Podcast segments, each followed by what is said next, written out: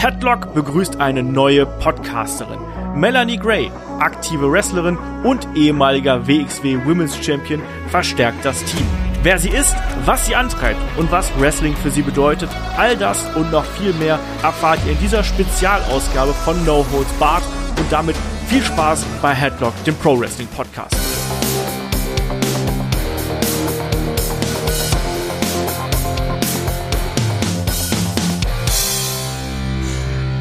Mein Gott, ich, ich, ich bereue gerade fast schon ein bisschen, mich hier auf die Sache eingelassen zu haben, aber ich lasse mich gerne noch eines Besseren belehren.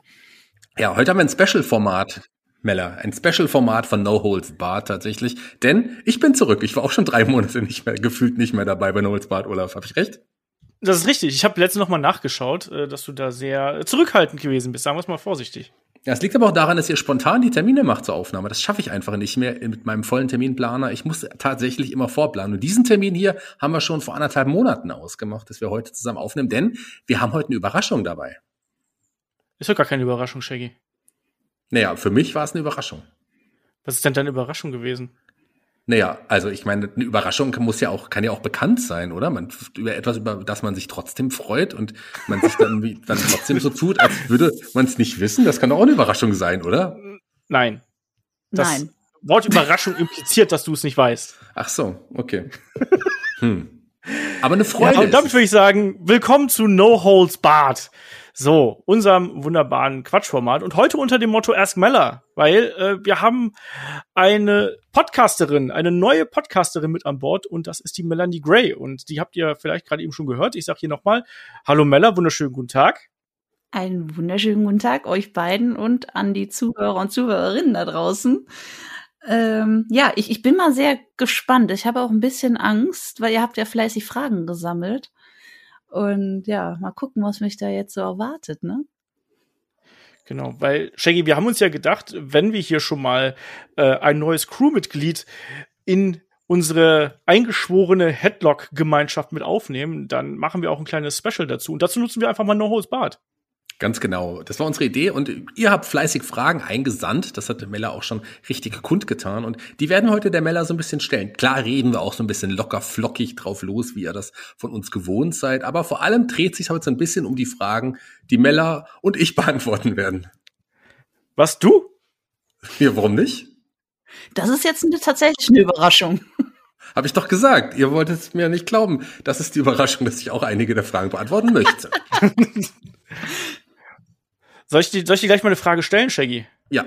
Es gab ein böses Foto, bei dem deine Brust mit Shops sehr in Mitleidenschaft gezogen wurde. Wie kam es dazu? Und äh, war das eine Art Aufnahmeritual? Viele Fans waren damals sehr schockiert, Shaggy. Ja.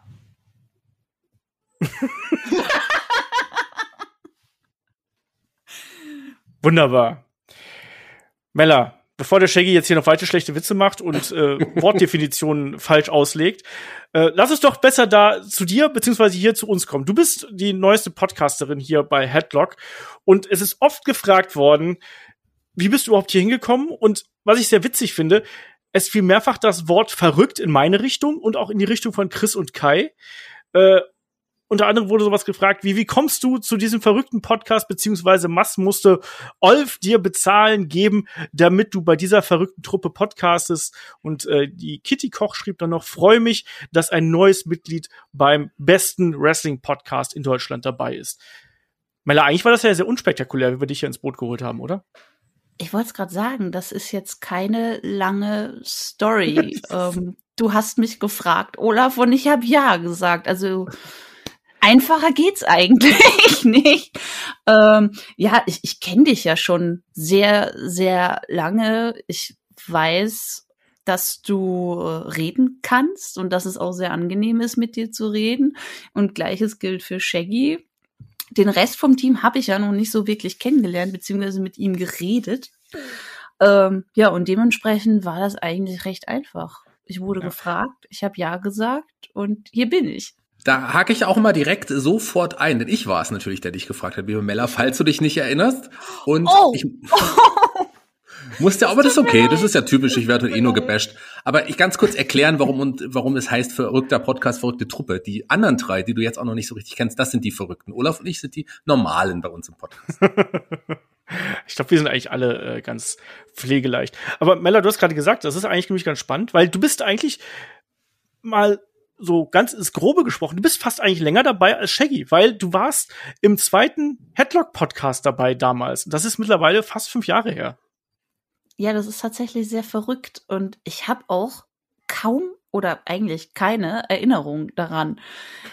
Ich weiß nicht, was da passiert ist. Es scheint nicht gut gewesen zu sein. Also ich weiß noch, dass ich, dass ich damals, da, da fing das ja an und da habe ich dann bei äh, der WXW damals angefragt, ob ich Interviews führen könnte bei Superstars of Wrestling. Und da hat man gesagt, ja, klar, ich glaube, ich habe den äh, Christian damals angeschrieben und er hat dann gesagt, ja, klar, kein Problem. Und hier äh, mach mit John Simmons, der war damals der äh, Unified World Wrestling Champion und mach mit der Mella und ich so, ja, klar, cool. Ne? Ich habe Kamera und so dabei gehabt. Und mein prägendstes äh, Erlebnis war, dass ich äh, vorne irgendwie am Eingang gesagt habe, so, hallo, ich bin Olaf von Headlock und äh, ich habe jetzt hier Interview.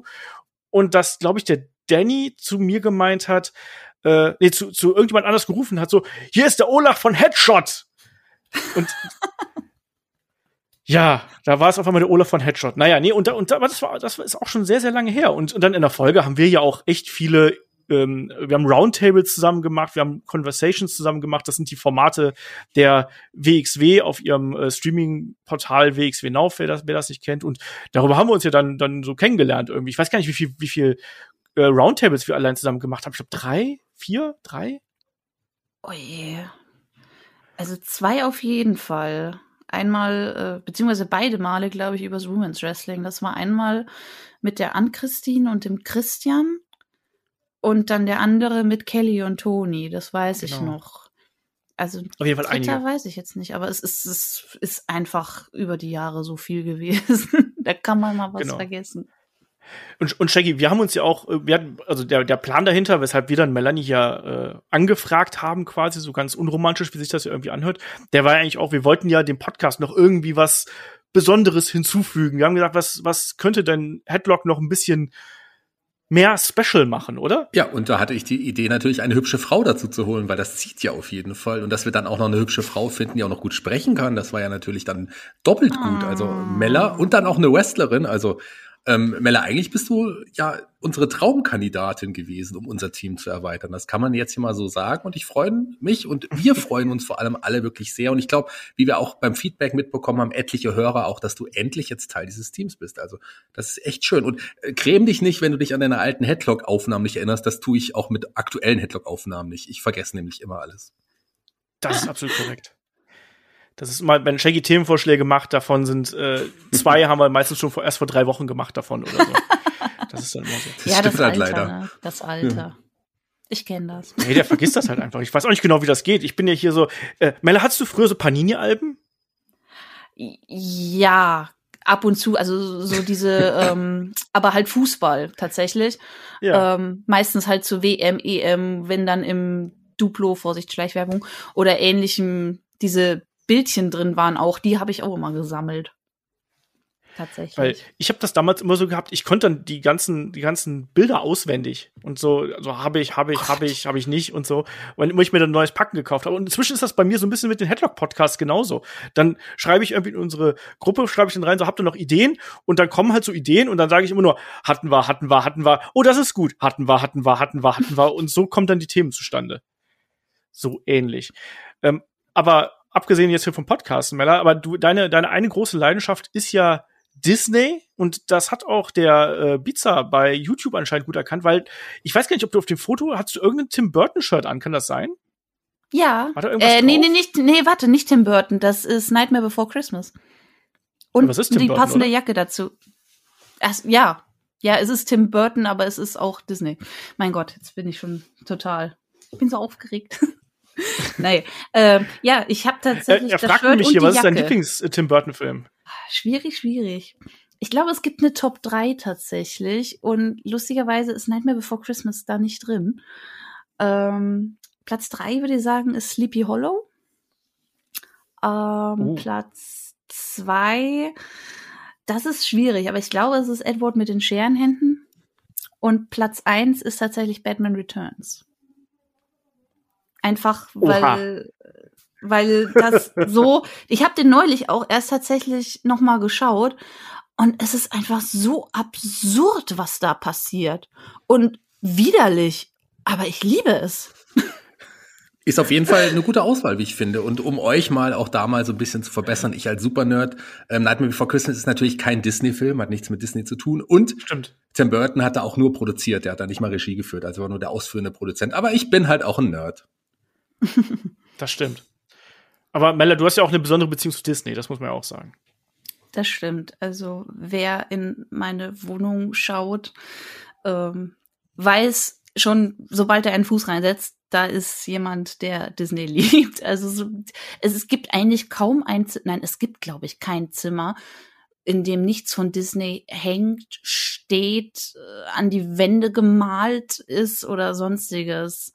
Also im, im Schlafzimmer ist, ist die Wall of Funko, wie, wie ich sie liebevoll nenne, bei dem, glaube ich, nur zwei, nee, drei Funko Pops davon sind nicht Disney, also wenn man jetzt auch Marvel und Star Wars dazu zählt. Ähm, das Wohnzimmer hat ein Riesenbild von Darth Vader an der Wand plus kleinere Bilder mit den Silhouetten der Disney Villains drüber steht auch fett Villains an die Wand gepinselt. Ähm, die die Lampe im Wohnzimmer habe ich zu einem Todesstern mehr oder weniger angemalt. Also es gibt kaum einen Raum, der ohne Disney ist. Und natürlich Ich auch, auch die nicht. Klamotten. Das kommt natürlich auch noch dazu. Und meine Wrestling-Gear und eigentlich alles. Das, ich wollte nämlich gerade fragen, wie viel von der Wrestling-Persönlichkeit Melanie Gray ist dann durch Disney inspiriert gewesen? Ja, sehr viel tatsächlich. Also ich war ja eine Zeit lang die Diva der WXW, also da, so ist dann auch die Idee mit dem Kleid entstanden und erst hatte ich da Boots dazu an und dann wurde das auch noch mal ein bisschen geändert. Und irgendwann habe ich dann so gemerkt, na ja, eigentlich der Charakter, den ich mir so vorstelle, das ist im Prinzip alle Disney Villains kombiniert warum mache ich das nicht einfach? Und da ich eh schon ein Kleidchen anhatte, habe ich dann eben mal mehr, mal weniger versucht, äh, ja, Disney als Inspiration zu nutzen und habe mittlerweile eine schöne und das Biest inspirierte Gear, die aber viele für Schneewittchen halten, weil es ähnliche Farben sind. Äh, eine Maleficent inspirierte Gear und eine Gier, die immer noch unbenutzt im Schrank hängt, weil ich, zu, weil ich sie zu 16 Karat Gold 2020 tragen wollte. Ich werde jetzt auch nicht Oh. verraten, was es für eine ist, aber sie ist so toll und ich möchte sie endlich, endlich tragen und ich kann nicht und das macht mich irre. da, das hat auch hier der, äh, der Holy Maus per Discord gefragt, nämlich, wann sehen wir die deutsche Stephanie McMahon denn mal wieder im Ring?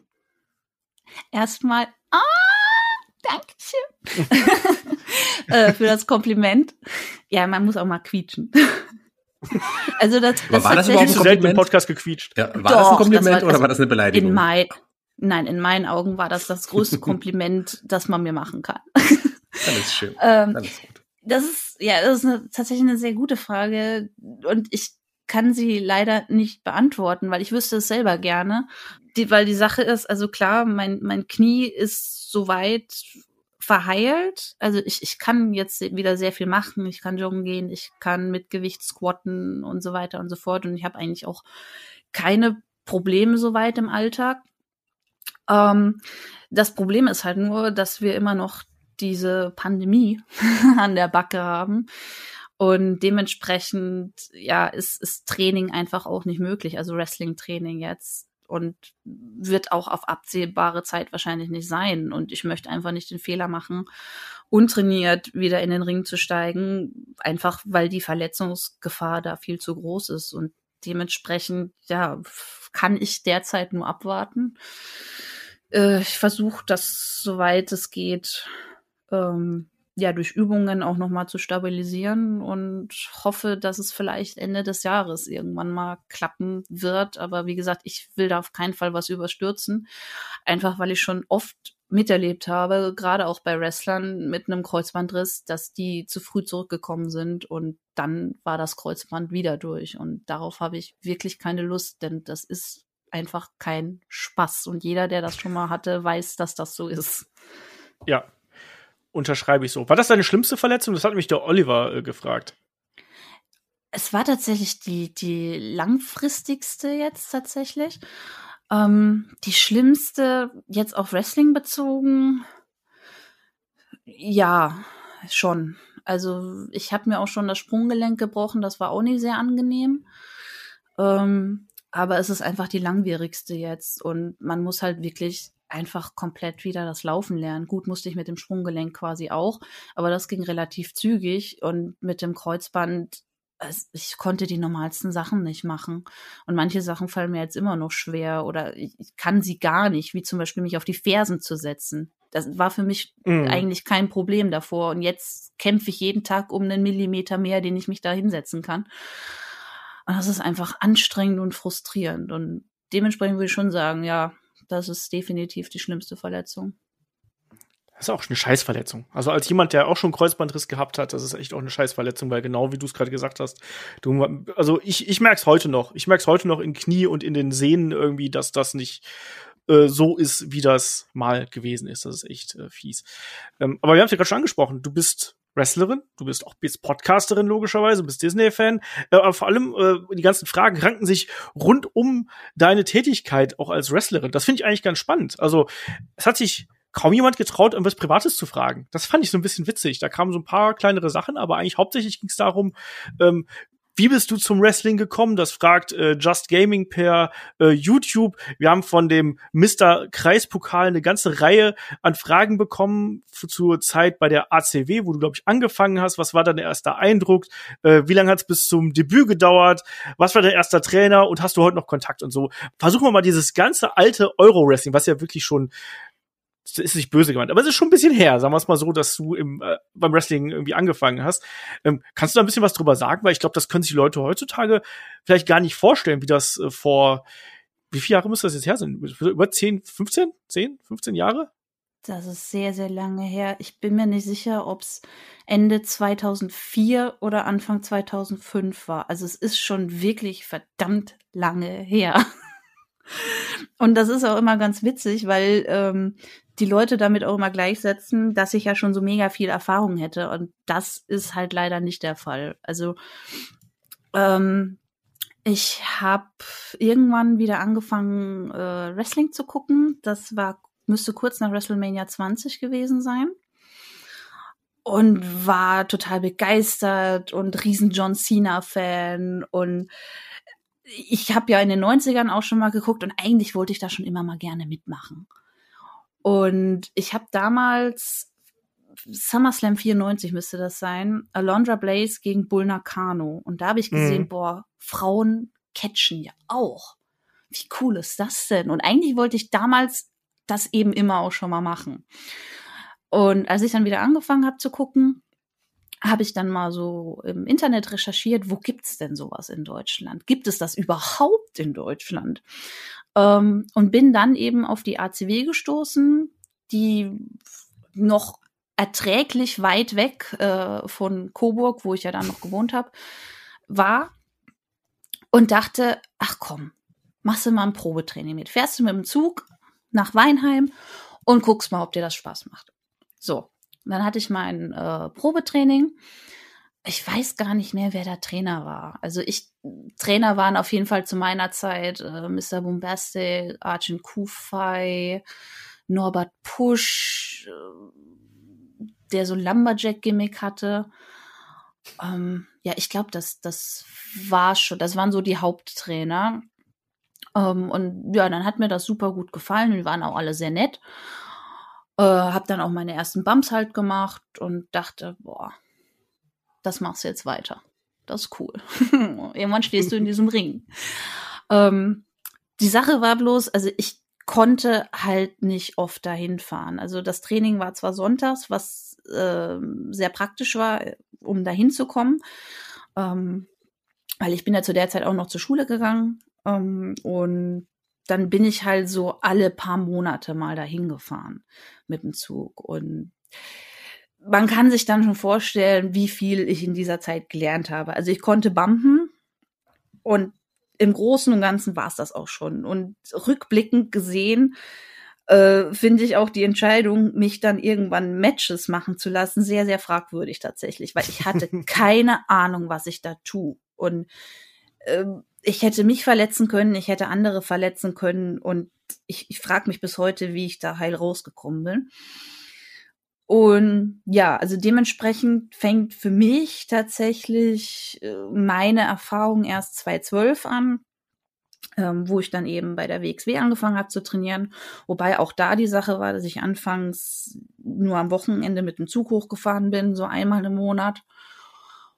Und 2014 bin ich ja dann nach NRW gezogen, dann wurde das dann einfacher und dann konnte ich auch das erste Mal wirklich regelmäßig trainieren. Also wenn Leute sagen, boah, die hat ja vor Urzeiten schon angefangen und müsste voll die Erfahrung haben, es ist halt einfach nicht so. Ähm, ja, Kontakte habe ich tatsächlich kaum bis keine mehr. Einfach, das hat sich so im Sande verlaufen. Ähm, ich glaube auch tatsächlich, dass manche nicht so gut auf mich zu sprechen sind, weil das immer so ein bisschen noch territorial gesehen wurde und die WXW hat ja dann auch irgendwann angefangen zu touren und ich glaube, da waren die Leute nicht so ganz happy mit. Aber ja, mit ein paar habe ich, hab ich ab und zu noch mal Kontakt, aber nicht jetzt so, dass es erwähnenswert wäre. Mhm. Und viele fragen ja auch so Dinge, was so ein bisschen das Wrestling-Handwerk angeht. Also zum einen, der Holjemaus hat per Discord gefragt, ähm, ich denke mal, dass du durchaus schon mit Männern und Frauen trainiert hast. Gibt es da irgendwelche Unterschiede? Beispielsweise, worauf äh, man mehr oder weniger zu achten hat oder auch, ähm, wenn man von der Stiffness spricht? Also ich habe schon sehr, sehr oft mit Männern einfach gezwungenermaßen trainiert, weil es halt nicht so viele Mädels äh, gab und gibt. Ähm, aber eben auch durchaus mit, Mäd mit Mädels. Ich, ein paar Unterschiede gibt's schon. Also man merkt schon, dass sich manche Mädels nicht so trauen. Und denen muss man dann sagen, nee, du kannst ruhig härter hinlangen. Andererseits gilt das aber auch für manche Kerle. Also wenn dann plötzlich eine Frau denen gegenübersteht, dann sind die schon ein bisschen zaghaft zum Teil. Aber das kommt immer auch ganz auf den äh, Typ Mann oder Frau an. Also an sich ist das Training für alle gleich. Ähm, da wird jetzt nicht kein, da wird jetzt keine Rücksicht drauf genommen, sondern jeder hat die Übungen auszuführen, so gut wie er es halt kann. Mhm. Und dementsprechend ja, gibt's da gar nicht so viele Unterschiede. Aber das finde ich auch tatsächlich sehr gut. Einfach, weil letzten Endes müssen wir alle im Ring das Gleiche tun. Also warum sollten wir nicht gleich trainieren? Mhm. Der Michael Konrad und der Ricochet-Fan, einmal auf YouTube, einmal auf Discord, die haben sich gefragt, ähm, ja, wie entsteht eigentlich sowas wie ein Moveset für einen Wrestler? Also, wie findet man im Training raus, welche Aktionen zu einem passen? Wie sucht man sich den Finisher raus? Wird da einfach durchprobiert oder denkt man sich, Mensch, ich muss einen Canadian Destroyer machen, einfach weil der gerade geil ist oder so? Ähm, wie kommt man darauf? Weil so ein, wir haben es ja schon angesprochen, bei dir kommt so ein bisschen Disney-Inspiration mit rein, aber gerade so das In-Ring-Geschehen, das muss ja auch irgendwie alles zusammenpassen, dann auch mit dem Charakter zusammen. Wie setzt man sowas zusammen, so eine Kunstfigur? Das ist sehr, sehr unterschiedlich. Also klar, es gibt auch Leute, die gucken, welche Moves sind gerade cool und aktuell und solche Dinge und übernehmen die dann.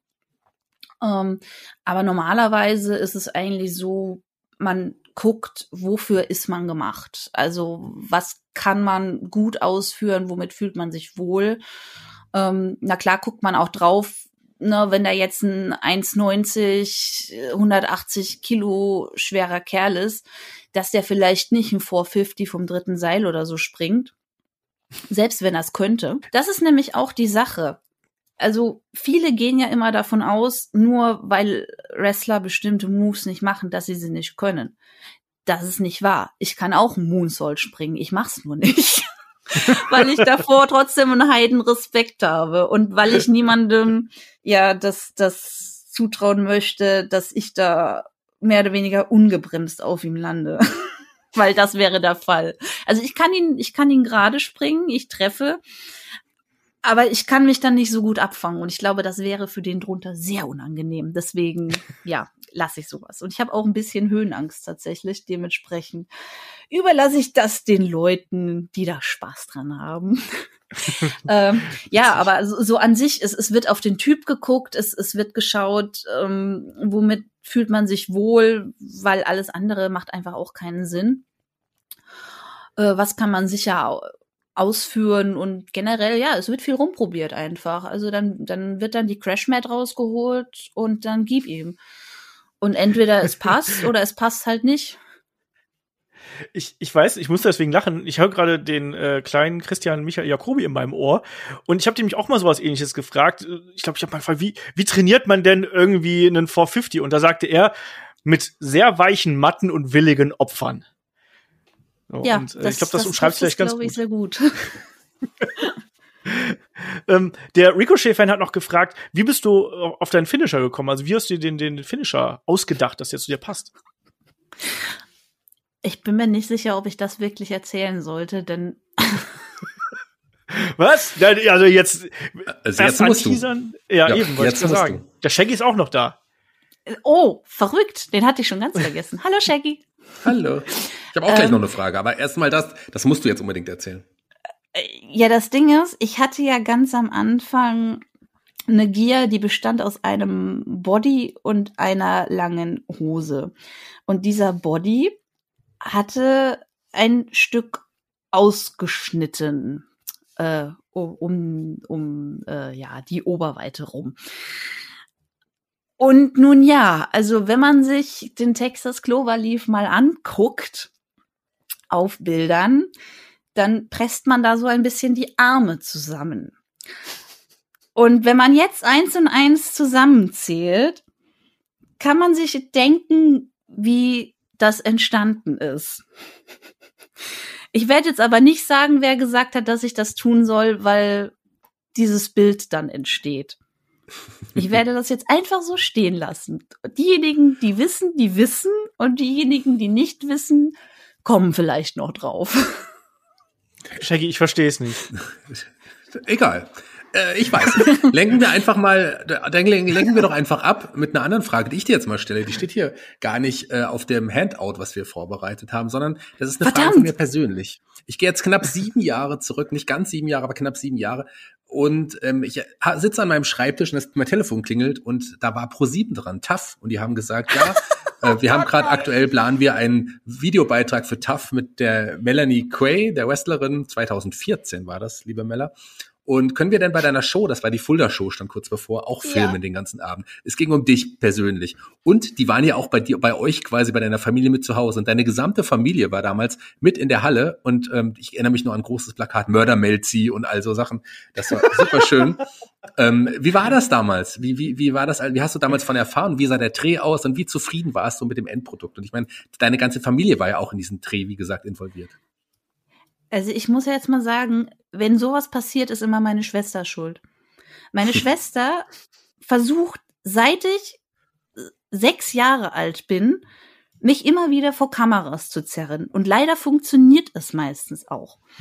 Denn äh, was viele wahrscheinlich nicht wissen, ist, dass ich auch in der Mini-Playback-Show war. Dank meiner Schwester.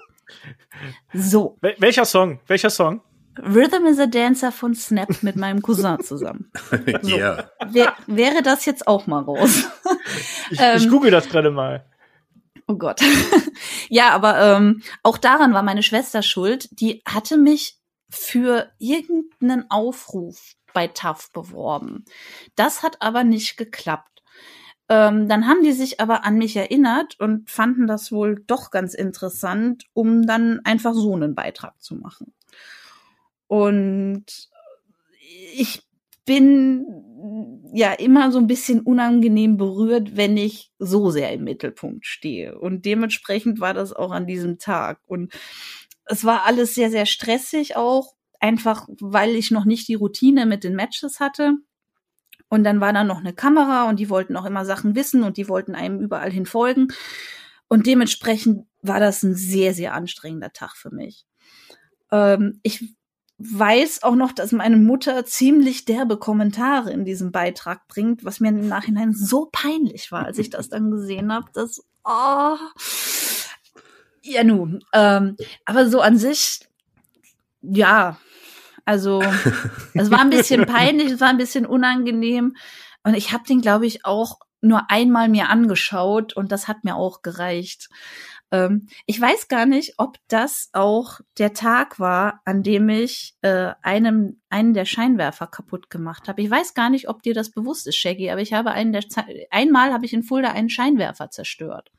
Ja, das ist mir bewusst. Ich war ja, ja dabei, aber du hast ihn gar nicht ganz kaputt gemacht. Du hast nur die Blende abgeschlagen. Ah, Bei einer okay. Aktion, glaube ich, vom Seil war das. Das war aber, glaube ich, nicht der gleiche Tag. Das war der Tag, aber wo deine Familie wirklich stolz auf dich war. Man hat es gesehen, wie stolz die auf dich war, auf dich, auf dich ist wahrscheinlich auch immer noch. Und darauf kannst auch du stolz sein. Du hast eine tolle Familie und, und freu dich doch, dass sie dich da so unterstützt haben. Und für die Hörer übrigens, natürlich gibt's den Beitrag immer noch. Schaut mal bei YouTube äh, Melanie Quay, Wrestlerin Tough, da findet ihr diesen Beitrag. Da könnt ihr euch den alle mal anschauen.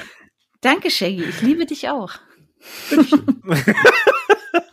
es war aber übrigens nicht bei einer Aktion mit dem Scheinwerfer, sondern es war beim Entrance. Ich bin auf die Ecke gestiegen, habe meine Faust in die Luft ger äh, gerissen und dachte, oh, Feuerwerk, wie cool. Oder Konfetti. Irgendjemand schmeißt Konfetti, super.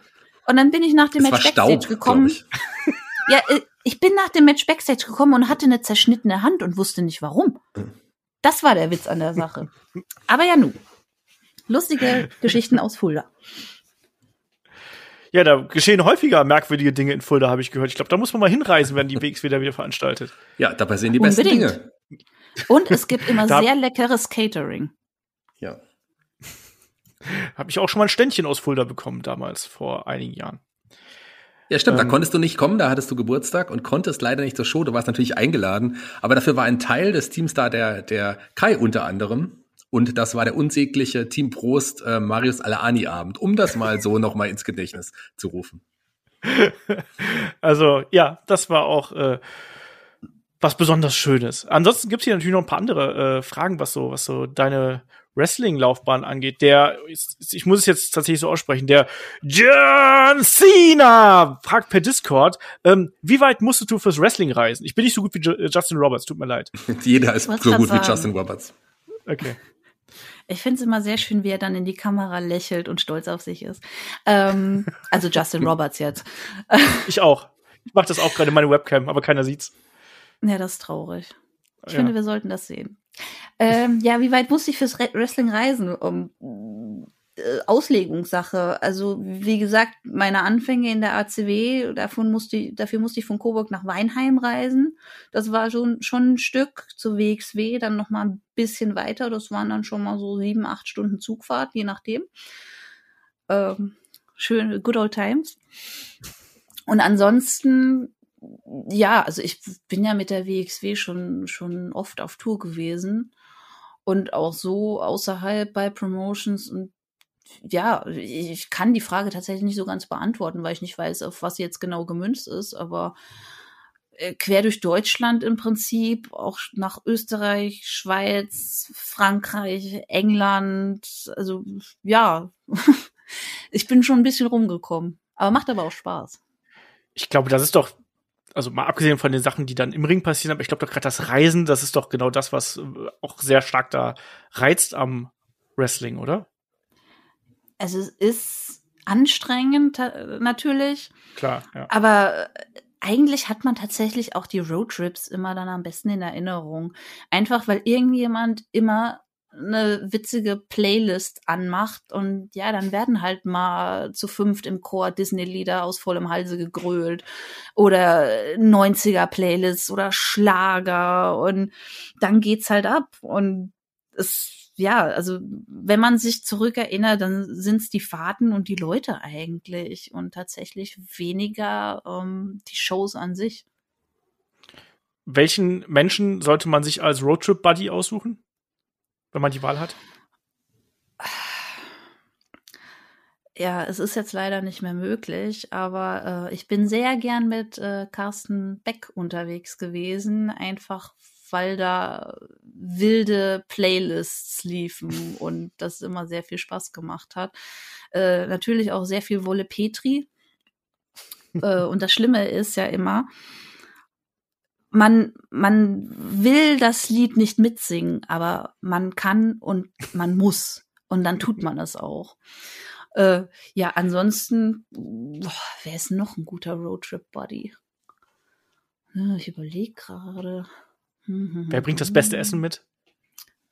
Boah, Essen ist immer umkämpft. Essen darf man nie, nie öffentlich haben, weil man sofort fünf Leute um sich rum hat, die, hat, die was abhaben wollen.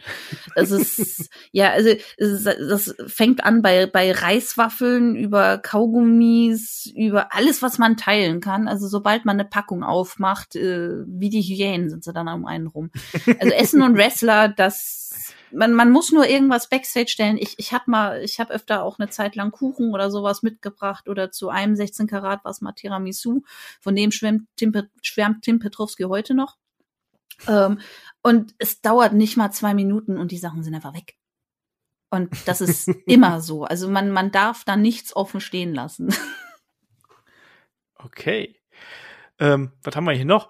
Ähm, auch so ein paar, so ein paar Wrestler-spezifische Fragen hier. Der Schötti hat per YouTube gefragt, wie arbeitest du am liebsten im Ring? Sprich, sprichst du gern den Matchverlauf vernünftig vorher ab oder callst du lieber on the fly? Beantwortet man sowas? Oder ist das noch Berufsgeheimnis? Nein, ich denke also tatsächlich, dass wir. Boah, ich sag so oft das Wort tatsächlich. Ich muss mir das wirklich mal abgewöhnen. Ich, ich achte tatsächlich. Jetzt mal drauf. Ja. ähm, ich würde sagen, die Mischung macht's. Und es ist ja kein Geheimnis, dass äh, ja K-Fape im Prinzip tot ist. Jeder weiß grob, äh, wie Wrestling funktioniert. Und dementsprechend habe ich jetzt persönlich da auch kein Problem darauf zu antworten. Also für mich macht's die Mischung. Ich habe gern bestimmte Teile des Matches, von denen ich weiß, dass sie funktionieren müssen damit ähm, das Match funktioniert und damit äh, die Geschichte dahinter erzählt werden kann. Die spreche ich sehr gerne ab. Ähm, Probiere die auch gerne mal vorher im Ring einfach, damit wir auch, damit man auch gucken kann, wie, wie man sich positionieren muss und solche Dinge. Und vieles oder der Großteil, ähm, den lasse ich tatsächlich gerne offen. Einfach weil man sich sonst viel zu sehr versteift auf das, was man, was man jetzt machen muss. Also man überlegt dann immer, was kommt jetzt als nächstes, anstatt sich einfach auf den Moment einzulassen, auf die Zuschauer einzugehen und äh, blöd gesagt den Moment zu leben. Mhm. Ähm, dementsprechend, ja, ich, ich finde eine gesunde Mischung macht's. Ich würde, ich würde mir nicht zutrauen, jetzt komplett blank da reinzugehen. Ähm, ich bin aber auch kein großer Fan davon, jetzt wirklich jedes Detail zu planen, einfach weil man dann nicht äh, flexibel sein kann und spontan sein kann. Okay. Der Gino fragt noch, ähm, gibt es einen bestimmten Auftritt, an den du dich gerne zurückerinnerst? Und wenn ja, aus welchem Grund? Ja, das ist das Karat-Match mit Tony Storm, ähm, das mir da immer sofort in den Kopf springt. Einfach zu weil es zum ersten Mal, glaube ich, bei einem Match von mir This is Awesome Chance gab.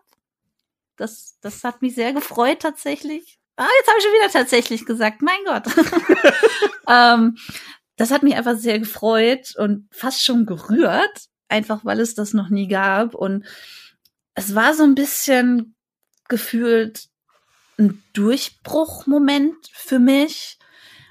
Einfach zu wissen, okay, ich bin jetzt hier vor knapp 1000 oder über 1000, ich weiß es gar nicht mehr, Zuschauern, ähm, die in diesem Match gefangen sind, also die, die sich das anschauen und denen gefällt, was sie sehen und die da auch emotional involviert sind. Und ich weiß auch noch, dass es bei den Near Falls, dass es da wirklich so oh, Momente gab und ja, diese ganze Hintergrundgeschichte auch mit Toni und mir. Wir hatten einfach so eine große, lange Story, auf die wir zurückblicken konnten und die wir da eben auch mit einbinden konnten. Und das war einfach generell sehr emotional für mich. Und ich war danach einfach auch unfassbar happy. Ich war mit dem Match happy. Ähm, ich war froh, dass ich auf so einer großen Bühne performen durfte. Wir waren ja auch der Co-Mainer am Samstagabend. Also quasi beide Championships hintereinander, erst die Frauen, dann die Männer. Und ja, für, für mich war das so der Breakout-Moment für mich einfach, weil ich mir selber bewiesen habe, dass ich das kann, dass ich mit einer Tony Storm zumindest mitgehen kann und dass die Leute sehen, dass ich nicht nur diese, diese schreiende, wütende Zicke bin, die da ab und zu mal ein paar Moves macht, sondern dass ich auch so ein bisschen, ja, in die Indie-Richtung gehen kann. So ein bisschen spotlastiger und dementsprechend wird mir das Match immer in sehr, sehr guter Erinnerung bleiben man muss ja auch dazu sagen, dass du dich auch toll entwickelt hast. Also das hat man ja auch wirklich gemerkt, dass da, äh, dass du da extrem viel Arbeit sowohl in deine Arbeit im Ring als auch in deinen Charakter investiert hast. Ich finde, das hat man immer gemerkt. Also ich habe ja quasi deine Karriere als WXW-Fan von den von den Rängen mitverfolgt und ich fand, da war eine, eine kontinuierliche Steigerung drin. Das war garantiert einer der Höhepunkte deiner Karriere, die du da gehabt hast. Dankeschön. Gerne. ähm, der Wolf mit Bart fragt noch per Discord, ähm, welchen Move hast du am meisten zu nehmen? Und äh, wer war bislang der stiffeste Gegner im Ring und mit wem hat die Arbeit am meisten Spaß gemacht? Also am meisten Spaß gemacht, ja, ich muss wieder sagen, Tony Storm. es ist einfach so. Äh, Tony ist so ein Liebe und wir hatten eine gute Chemie im Ring und waren auch beide immer offen für Ideen und das, das hat einfach gefunkt zwischen uns beiden, sage ich mal so, also im, im wrestlerischen Sinne. ähm, welchen Move hasse ich zu nehmen? Ja, eigentlich so ziemlich jeder Move, bei dem ich die Kontrolle komplett abgeben muss. Mir fällt jetzt kein konkretes Beispiel tatsächlich ein. Ähm, also was zum Beispiel auch sehr unangenehm ist, nicht, nicht weil es jetzt sonderlich weh tut oder sonstiges, äh, aber ist zum Beispiel auch ein Package Pile Driver. Und ähm, ich, um mal hier privates Detail auszuplaudern, Kevin nimmt mich gerne dazu mal hier in der Wohnung hoch und trägt mich dann rum. Und das finde ich immer sehr unlustig, einfach weil, weil Hände und Beine nicht, also ich kann die nicht bewegen in dem Moment. Und dazu bin ich noch kopfüber. Und das ist ein unfassbar unangenehmes Gefühl, jemandem so ausgeliefert zu sein. Und ich vertraue ihm zwar hundertprozentig, dass er mich nicht fallen lassen wird, aber es ist wirklich beängstigend, muss ich sagen. Äh, ja, ansonsten, puh, schwierig. Wie gesagt, mir fällt jetzt spontan eigentlich kein so gutes Beispiel ein, aber alles, wo man die Kontrolle komplett abgeben muss, ist so ein bisschen schwierig. Gibt es so Aktionen, die für uns als Zuschauer so ganz null und nichtig wirken, wo du sagst, Mensch, die sind richtig fies und die sind richtig scheiße? Oh, ich überlege gerade. Ich glaube, was, was äh, Zuschauer gerne unterschätzen, ist der Impact von ähm, Strikes. Also seien es jetzt Vorarms, Uppercuts, Chops, was auch immer weil Leute denken, glaube ich, ja, die stoppen ja vorher ab und die berühren sich ja kaum und so. Nein. Nein. es ist einfach nicht so. Also klar, wir, wir, wir schlagen nicht zu mit der Intention dahinter, uns zu verletzen oder K.O. zu schlagen, wie im Boxen oder sonstiges. Ähm, aber man spürt das schon. Und äh, es wurde ja vorhin von, von dem Jobbild ja auch geredet. Genau.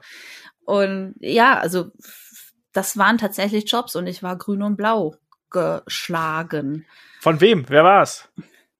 Nein, das sage ich jetzt nicht. Ähm, ja, und Aber auch war das, war das im Training oder war das bei einer Show? Nein, das war tatsächlich im Training. Also das, okay. das war ein lustiges Jobtraining. Ähm, aber du hast ja auch gefragt, wer hier so der Stiffste war.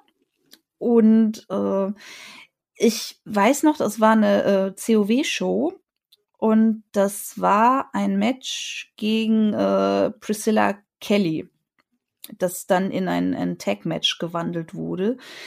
Und ich weiß noch, dass die mir, da wären wir nämlich auch wieder beim Thema Vorarms, äh, dass die mir ein paar Vorarms gegeben hat. Und irgendwie war mir dann nicht mehr so gut im Match. Was blöd war, weil das ging noch eine Weile. Und ähm, auf dem Heimweg im Auto, äh, ja, habe ich dann tatsächlich auch kotzen müssen. Okay. So. Waren, und waren das Vorarms an, an, den, an den Kopf, also an den Hals oder an, an den Brust? Hals? An den Hals okay. tatsächlich. Und ähm, das Schlimme war, dass ich kotzen musste. Also ich, ich habe dann auch tatsächlich, aber ich konnte nirgendwo hin damit.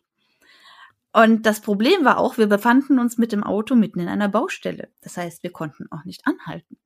Das heißt, ich saß im Auto mit Kotze im Mund, ungefähr fünf bis zehn Minuten. Es kam mir vor wie eine Stunde, aber ich, es waren wahrscheinlich sogar maximal fünf Minuten. Und da war ich mir ziemlich sicher, hm, Mädchen, du könntest eine Gehirnerschütterung haben. Also ich habe das, das, ich habe das nie checken lassen. Das ist auch so typisch Catcher. Ach, Arzt brauche ich nicht. Ähm, hab das nie checken lassen und bin mir aber im Nachhinein doch ziemlich sicher, weil ich auch, ähm, ich habe danach noch ein, zwei Matches gehabt, ähm, wo mir auch im Match dann plötzlich duselig war und dann war ich mir doch ziemlich sicher, ah, es könnte eine Gehirnerschütterung gewesen sein. Soll man nicht mit spaßen, aber ja nu. Ja, das habe ich aber auch schon von sehr vielen Wrestlern und Wrestlerinnen gehört, dass das tatsächlich gerade bei den kleineren Shows, da passiert das halt. Und so wird auch gar nicht mitgezählt irgendwie, sondern da wird dann das Match durchgezogen und danach äh, geht einem dann wahrscheinlich nicht so gut. Shaggy, willst du noch was fragen hier? Ich will noch ganz kurz auf Priscilla Kelly eingehen. Über die haben wir ja mal schon mal ganz kurz gesprochen gehabt. Das ist ja jemand, die jetzt auch bei der WWE gelandet ist mittlerweile. Ähm, weiß nicht, ob du es mitbekommen hast, äh, liebe Mella. Die ist ja auch jetzt bei NXT unter Vertrag und, wenn wir von der richtigen gleichen Priscilla Kelly sprechen, die Ex-Frau von Darby Allen. Ja, richtig. Genau die. Von der sprechen wir. äh, ja, habe ich, das, hab ich, ja. hab ich mitbekommen, dass die jetzt bei NXT ist. Ich meine auch, äh, die hatte als erstes Match, als Debütmatch ein Tag-Team-Match mit äh, Zoe Stark. Ja, genau, mhm. in dem damals in diesem Turnier, in dem Dusty Rhodes Tag Team Classic. Ah ja, genau, genau das war's. Ich wollte mich gerade fragen, weil das hat auch der äh, Sebastian hier per Discord gefragt. Ähm, welche Wrestling-Ligen, abseits von denen, in denen du selbst aktiv bist, hast du verfolgt oder verfolgst du immer noch? Und was war deine erste Wrestling-Show, die du jemals gesehen hast? War es der SummerSlam 94? Nein das kann ich gar nicht mehr sagen. Ich schaue Wrestling, seit ich wirklich ein kleiner Stöpsel bin.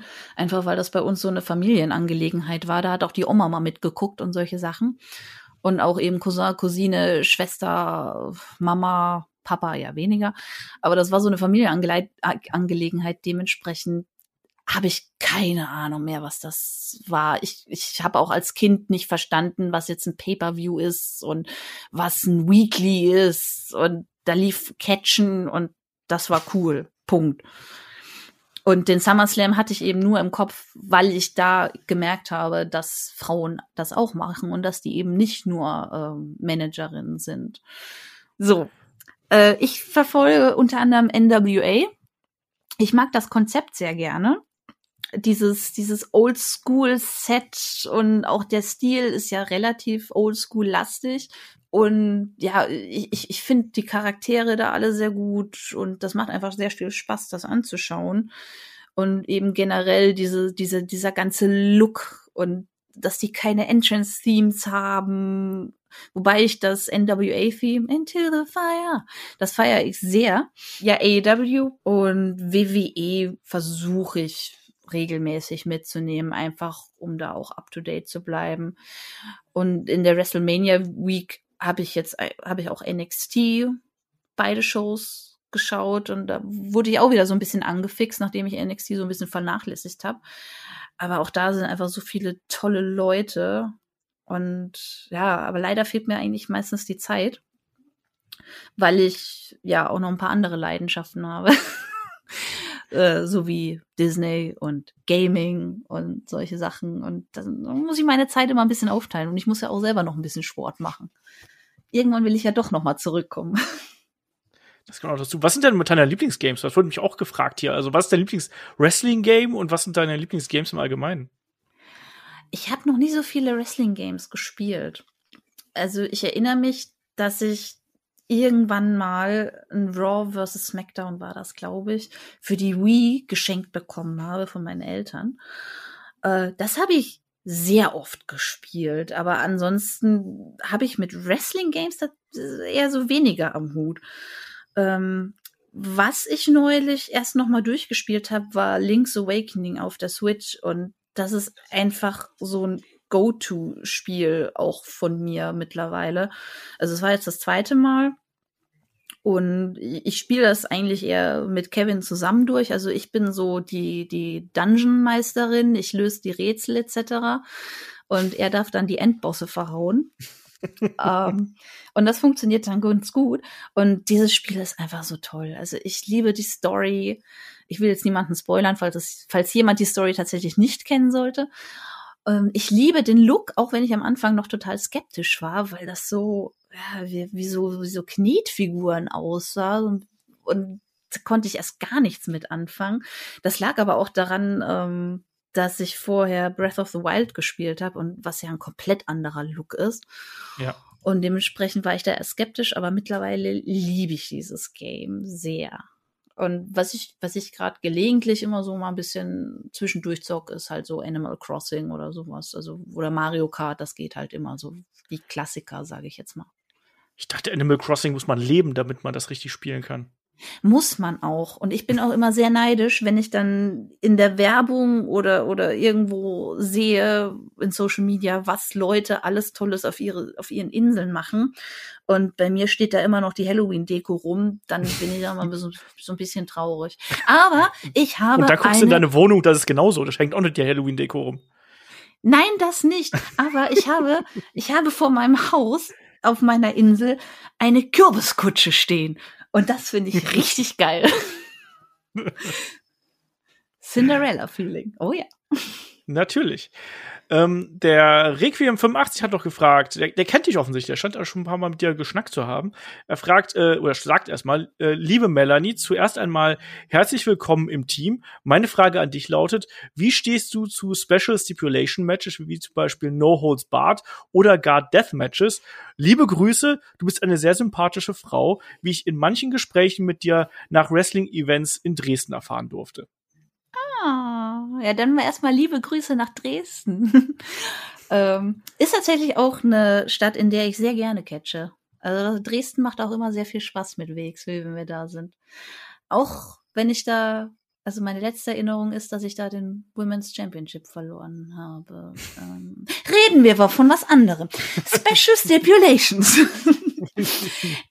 also mit Deathmatches bin ich ja tatsächlich noch gar nicht in Berührung gekommen. Also ich erinnere mich noch, als es die Ü18-Shows von WXW gab, wo ich dann noch am Merchandise-Tisch stand und fleißig verkauft habe.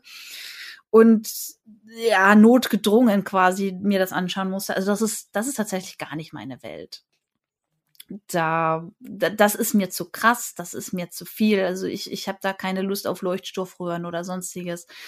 Oder dass mit einer Käsereibe über mein Gesicht gehobelt wird. Das, das, das muss ich nicht. Das, das finde ich dann tatsächlich eklig. Das, nee, nee, das brauche ich nicht. Äh, aber so generell Special Stipulations, wenn es sich anbietet, wenn es zur Story passt, dann sehr, sehr gerne. Also sowohl zum Anschauen als auch zum Machen. Ähm, ich glaube, ich habe das schon mal irgendwann gesagt. Es gibt nichts Befriedigerendes als das Geräusch, wenn ein Tisch bricht. ich glaube, sowohl für Fans. Entschuldigung? Nee, das hast, das hast du in unserem Match of the Week Podcast, äh, Britt Baker gegen ähm, Thunder Rosa, hast du das erzählt. Ja, ich, ich wusste doch, ich habe das irgendwann mal erwähnt. ähm, und sowohl für Fans als auch für Wrestler ist das äh, ja ein sehr befriedigendes Geräusch. Und ich habe auch äh, kein Problem mit äh, Thumbtacks, Stühlen, habe ich auch alles tatsächlich schon gemacht. Das Einzige, was ich noch nicht gemacht habe, glaube ich, äh, sind Kendo-Sticks.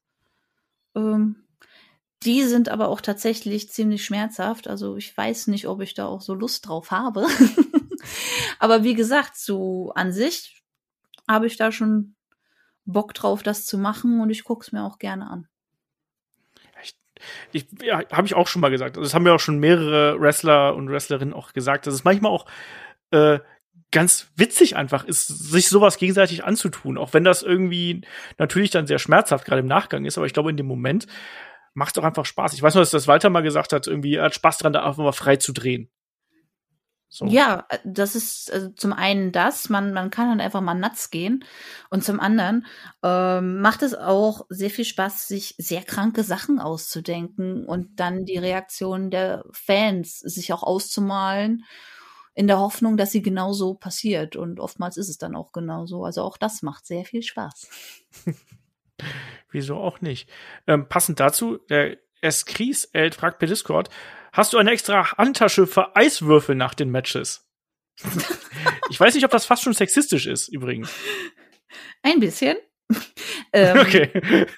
Also zum einen, ähm, ich, man sieht mich, glaube ich, nie mit einer Handtasche beim Wrestling. Das, das wäre sehr, sehr selten, weil das einfach sehr unpraktisch ist. Also wenn, dann habe ich einen Rucksack mit dabei. ähm, ja, weil es praktischer und geräumiger ist. Ähm, und zum anderen, ja, Eiswürfel, das, das, das geht ja gar nicht, ne? Die schmilzen ja. also ich bin tatsächlich sehr froh, dass es mittlerweile bei fast jeder Show Sunnies gibt, die dann auch mit Eispacks kommen können, wenn es dann mal nötig ist. Aber eigentlich so in, im Normalfall braucht man sowas da nicht. Also ja, ich hoffe, die Frage ist damit beantwortet. Ich, ich glaube ja. Und der Kollege hat auch noch gefragt, ob äh, ich geizig wäre oder gebe ich nach dem Event einen aus oder bringe Kekse mit zum Interview. Kleiner Tipp, man bringt nie Kekse mit zum Interview, weil wenn man Kekse verteilt, dann können die Leute danach nicht mehr richtig sprechen. Und ganz kurz, Mella, bevor du die Frage beantwortest, ich kann die eigentlich auch beantworten. Olaf ist geizig, ja. Jetzt hat Shaggy doch eine Frage beantwortet. Siehst Ja, du? super, oder? Ja. Das geht doch. Ja, aber ich habe noch keinen ausgegeben. Ich habe noch keinen ausgegeben und ich habe auch noch keine Kekse zum Interview mitgebracht. Ich glaube, das können wir sagen. Das So stimmt. das. Also ich könnte mich zumindest nicht dran erinnern. Nee, fast. Aber ich habe Nee. schon mal, ich habe schon mal Waffel, diese Waffel, Schokoladenwaffelchen ohne Gleichem vom Olaf bekommen. Das war sehr lecker. Das stimmt. Oh, oh, die sind, die sind tatsächlich richtig lecker. Aber wisst ihr noch? Entschuldigung, ich muss jetzt mal kurz hier eingrätschen. Diese Dinger, diese, diese ohnegleichen, die gab es früher mit Sternzeichen drauf. Bitte bestätigt mir jetzt einer das, weil ich, ich bin mir nicht sicher, ob das hier so ein Mandela-Effekt ist. So nennt man doch das, oder? Wenn, wenn man glaubt, so etwas war so, aber dann war es gar nicht so. Weil ich erinnere mich, dass ich bei meiner Oma damals immer diese Dinger mit den Sternzeichen gegessen habe und natürlich immer als erstes Löwe, weil ich bin Löwe, ähm, gegessen habe und ich das als die geilsten Kekse überhaupt empfand. Und ich meine, das sind jetzt diese ohne Gleichen. Die gibt's auch in Vollmilch und dunkler Schokolade. Genau, die gibt es in Vollmilch und als quasi Zartbitterschokolade. Das ist richtig. Aber ich kann Die mich, haben, die haben so eine Creme drin, ne? Und unten Waffel. ja, so eine Nougat-Creme. Aber ich Ja. kann mich nicht daran erinnern, dass es die mal als Sternzeichen gab. Das weiß ich leider nicht mehr. Ich kenne die auch nur von kann sich da Olaf. niemand dran erinnern? Ich weiß es auch nicht. Ich habe langsam wirklich das Gefühl, die haben nie existiert, nur in meinem Kopf. Das macht mich sehr traurig. Aber sie sind sehr lecker trotzdem. Also auch die ohne Gleichen. Das stimmt. Das stimmt. Ähm, der Shaggy ist ohnehin so einer, der sagt immer, er isst keine Süßigkeiten, aber wenn er bei mir ist, dann lebt er sich für mich voll aus. Ich erinnere nur an den 500 Gramm Bottich äh, Schlümpfe, die du mal bei mir vertilgt hast, Shaggy. Ja, ich dachte, die mussten weg. Na klar. Das ist ja immer die Ausrede, die mussten weg. Aber dafür habe ich beim nächsten Mal, da gab es keine Schlümpfe, da gab es nur diese komischen Erdbeeren. Da musste ich damit vorlieb nehmen. Die waren nicht ganz so lecker, aber ich habe sie wenigstens wegbekommen. Ich finde beides, beides nicht so prall. Also die Erdbeeren eher als die Schlümpfe, aber generell diese, diese Konsistenz von den beiden, die dann, die du noch drei Tage später in den Zähnen hast. Nee. Nee, aber ich bin eh nicht so der Gummityp. Ja, ich empfehle jetzt mittlerweile, um ein bisschen Werbung auch zu machen, von Katjes, ich glaube Wunderland heißen die. Das sind momentan meine Lieblingsgummidinger, weil die sind auch lecker. Die sind äh, echt, die, die, gibt's auch in sauer und vegetarisch. Ja. Also was will man mehr? Im Moment esse ich ja eigentlich auch keine Süßigkeiten, aber wenn, dann sowas. Ich bin auch sehr großer Fan von Fred Ferkel. Die sind auch sehr, sehr lecker. Ja, die sind auch, Auch von gut. Katjes. stimmt. Generell Katjes ist, macht tatsächlich viel geilen Scheiß. Muss ich jetzt mal sagen. Headlock, gesponsert von Katjes. Vielleicht kriegen wir es noch hin. Wer Wobei, weiß. frü früher wurde ich ja tatsächlich ein, ein, zwei Mal wurde ich mit Snickers abgeworfen im Ring, um jetzt mal beim Thema Süßigkeiten zu bleiben. Und ich glaube, eins habe ich davon auch tatsächlich an den, an den Kopf bekommen. Das war recht schmerzhaft, muss ich sagen. Als es noch hieß, Will ich wissen, warum dich Leute mit Snickers bewerfen? Ja, weil ich doch immer so zickig war und die Leute dann gesagt so. haben, hier ist mal ein Snickers. Es gab sogar eine Promo, in der ein Snickers vorkam mit Apollo Crews. Falls sich noch jemand dran erinnert. Gerade der könnte heutzutage guten Snickers gebrauchen, glaube ich. Ja, das Gefühl habe ich auch. Wird ihm nicht schaden. Aber der kann sich das ja auch leisten. Ja, der ist ja ein nigerischer Prinz. der kann sich das leisten. Hast du ihm schon Geld überwiesen?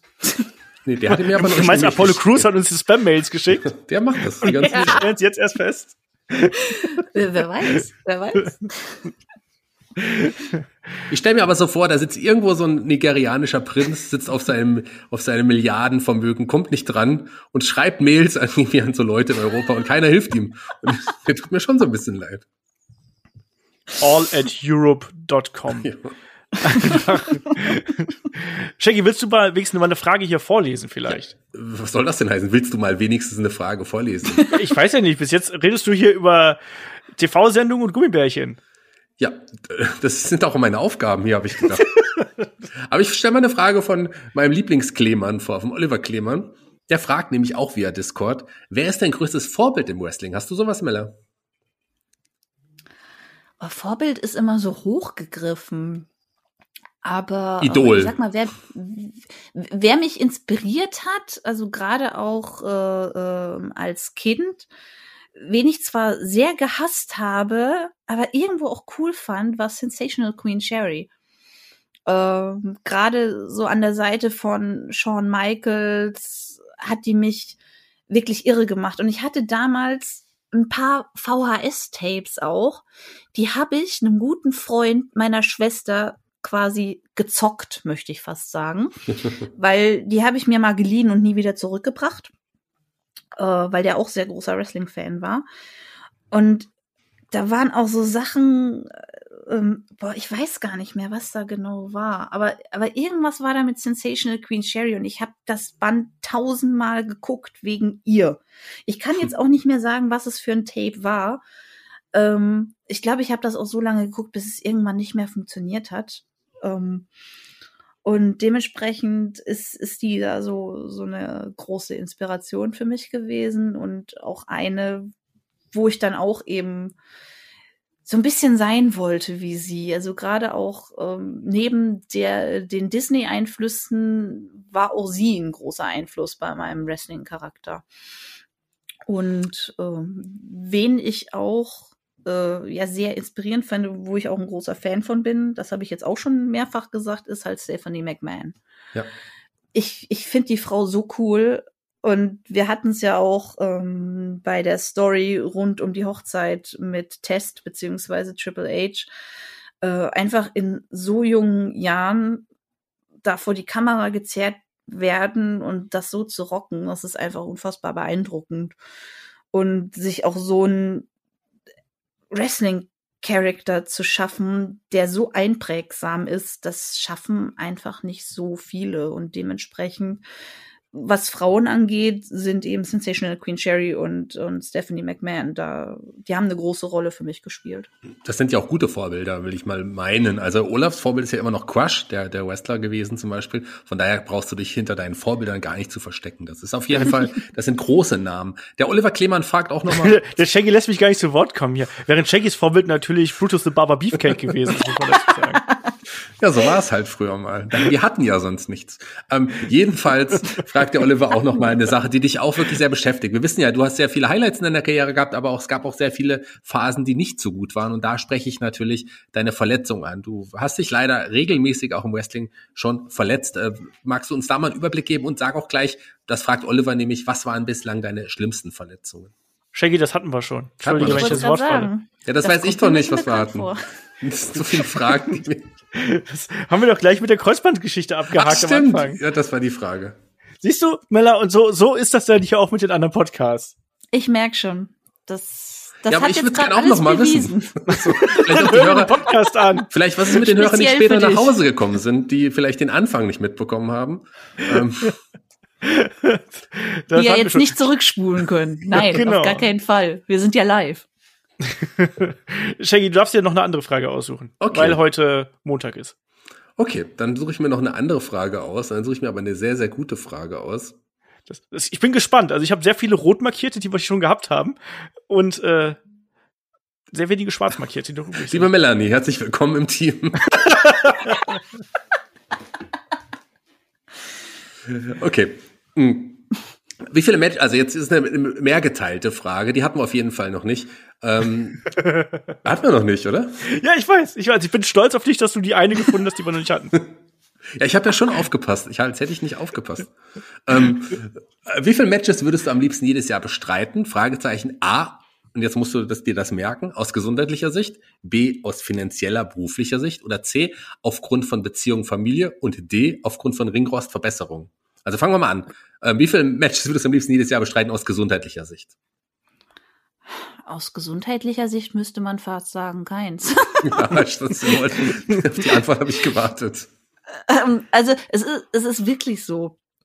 Aus gesundheitlicher Sicht müsste, dürfte man Wrestling niemanden empfehlen, weil es komplett dumm ist. Also muss ich jetzt mal so sagen. Weil äh, wir verletzen uns, also beziehungsweise wir tun uns mehr weh als Leute in einer Sportart, die darauf ausgelegt ist, sich weh zu tun. Also eine Powerbomb ist ja irgendwie wie ein Autounfall mit 50 kmh oder sogar noch mehr, habe ich mal gelesen. Und also mein Nacken kann auch wirklich ein Lied davon singen. Also ich möchte nicht die Wirbelsäule von jemandem sehen, der das, keine Ahnung, 300 Tage im Jahr macht. Also es geht schon wirklich auf die Knochen. Das glaube ich dir auf jeden Fall. Da bin ich aber gespannt, ob bei Frage B ähm, eine andere Antwort kommt, denn aus finanzieller, beruflicher Sicht. Gerade in Deutschland. Ja. Hm. ja. Also auch da müsste die Antwort eigentlich nur sein. Also Wrestling anzufangen mit der Absicht, damit Millionen zu scheffeln, ist auch sehr dumm. Ich kann es nicht anders sagen. Also jemand, der wirklich kein, äh, äh, keine Rücklagen hat, also keinen Beruf, keine Ausbildung, kein Studium, was auch immer hat, auf das er zurückgreifen kann und sagt, ich setze jetzt alles aus Wrestling es ist verflucht gefährlich. Also ja, wir haben jetzt NXT UK und die Chancen, gesigned zu werden, sind größer denn je äh, und auch gesehen zu werden. Aber es ist immer noch ein Sport. Das heißt, man kann sich verletzen und es ist Entertainment. Das heißt, man kann aus Gründen, die absolut nicht nachvollziehbar sind, von heute auf morgen weg vom Fenster sein. Das kann sein, weil man die Leistung nicht bringt. Das kann sein, weil man gerade nicht der Typ ist, der gesucht wird. Das kann sein, weil dem Promoter deine Nase nicht passt. Das kann so viele Gründe haben, die man nicht nachvollziehen kann. Äh, dementsprechend aus finanzieller Sicht ja, äh, also man legt teilweise echt noch drauf, weil man muss ja auch noch äh, solche Sachen wie Verpflegung an dem Wochenende Rechnung, äh, rechnen und ja, meistens wird's dann tatsächlich eine Nullnummer am Ende. Ich sage jetzt nur bei beim Stani 0815 Wrestler, der an ja zwei drei Wochenenden im Monat das das macht. Aber es gibt ja immer eine Handvoll von Wrestlern, ähm, die das dann doch irgendwann schaffen, tatsächlich damit Geld zu verdienen. Aber natürlich braucht man sehr viel Glück, man braucht Beziehungen, man muss einfach am richtigen Ort und zur richtigen Zeit letztendlich sein. Und vor allem braucht man auch Willen. Und das äh, ganz, ganz viele haben, schaffen das einfach auch nicht zusammen. Das ist ganz normal. Also das ist ja in, in vielen auch Sportarten so, dass nur die wenigsten es letzten Endes schaffen, damit auch irgendwann finanziell wirklich auch äh, sehr gut dazustehen. Das ist ja auch nicht so einfach. Ähm, wie viele Matches würdest du am liebsten jedes Jahr bestreiten aufgrund von Beziehungen und Familie? ich, ich, ich sehe schon, ich wiederhole mich. ja, auch das ist natürlich sehr, sehr schwierig. Also ja, ähm, ein paar mehr wahrscheinlich. Ja. Ähm, also bei mir ist halt die Sache, meine Familie wohnt halt relativ äh, weit weg. Also bei meinen Eltern sind so vier bis fünf Stunden mit dem Auto. Bei meiner Schwester und ihrer Familie sind so ja, eher sechs bis sieben äh, weil die tatsächlich in Südbayern äh, wohnt. Und dementsprechend sehe ich meine Familie generell relativ selten im Jahr. Also so die klassischen Sachen wie Weihnachten, im Sommer mal und dann war es das auch fast schon. Also wenn ich Glück habe, sehe ich meine Familie drei bis vier Mal im Jahr. Äh, und ich habe halt jetzt das Glück, dass ich äh, einen Wrestler als Freund habe, also äh, auch in Sachen Beziehungen. Wir sind halt sehr oft gemeinsam unterwegs gewesen in der Vergangenheit und ich hoffe, dass das auch in Zukunft äh, nochmal so sein wird, wenn denn Corona es zulässt. Äh, und da habe ich halt tatsächlich Glück. Das geht aber nicht jedem so. Es gibt genug Wrestler da draußen, um, die jemanden zu Hause haben, der mit Wrestling nichts am Hut hat oder zumindest kein Wrestler, keine Wrestlerin ist. Und da stelle ich mir die Sache dann halt schon schwieriger vor, wenn dann der Partner einen 9-to-5-Job hat und man am Wochenende weg ist und man sich im Grunde immer nur abends vielleicht für ein paar Stunden sieht. Aber bei mir ist das halt ähm, durch die Beziehung zu einem Wrestler deutlich einfacher und dementsprechend, da dürfen es dann auch schon ein paar mehr Matches sein. Also so zwei Wochenende im Monat, das wäre schon okay. okay, der letzte Teil der Frage ist tatsächlich auch interessant, den im E oder S Chris Elt oder Ekri Elt, wie es Olaf genau gesagt hat vorhin. Ich habe S Chris Elt. Nein, du hast Kri Elt gesagt, oder? Es kriselt heißt er auf jeden Fall mit ganzem Namen. Ähm, äh, wie ist es aufgrund von Ringrost? Ich meine, das ist ja wirklich etwas, wenn man halt nicht in den Ring steht, dann ist es auch so, dass man es tatsächlich so ein bisschen, bisschen Ringrost ansetzt oder auch um sich zu verbessern. Da ist, sind doch auch Matches, vor allem auch vor Publikum, doch total wichtig. Wie viel würdest du dir da vorstellen oder wünschen pro Jahr? Also da muss ich sagen, jedes zweite Wochenende so unterwegs zu sein, ein, zwei Matches zu machen, wäre da schon von Vorteil. Also ich habe das auch selber gemerkt. Ich habe ja ähm, äh, auch äh, 2019 nicht so viel gemacht. Ähm, das war auch so gewollt, ähm, weil ich auch mal, weil ich da eine Phase auch hatte, wo ich mal schauen musste, okay, gefällt mir das überhaupt noch? Habe ich noch Bock auf Wrestling? Ähm, habe ich da noch Spaß dran? Will ich weiterhin so viel äh, Zeit äh, und Arbeit da rein investieren? Und dann habe ich schon gemerkt, okay, also bestimmte Sachen fallen nicht mehr so leicht. Sei es jetzt eine Matchstruktur auf die Beine zu stellen, einfach weil man nicht mehr in dieser Denkweise so drin ist.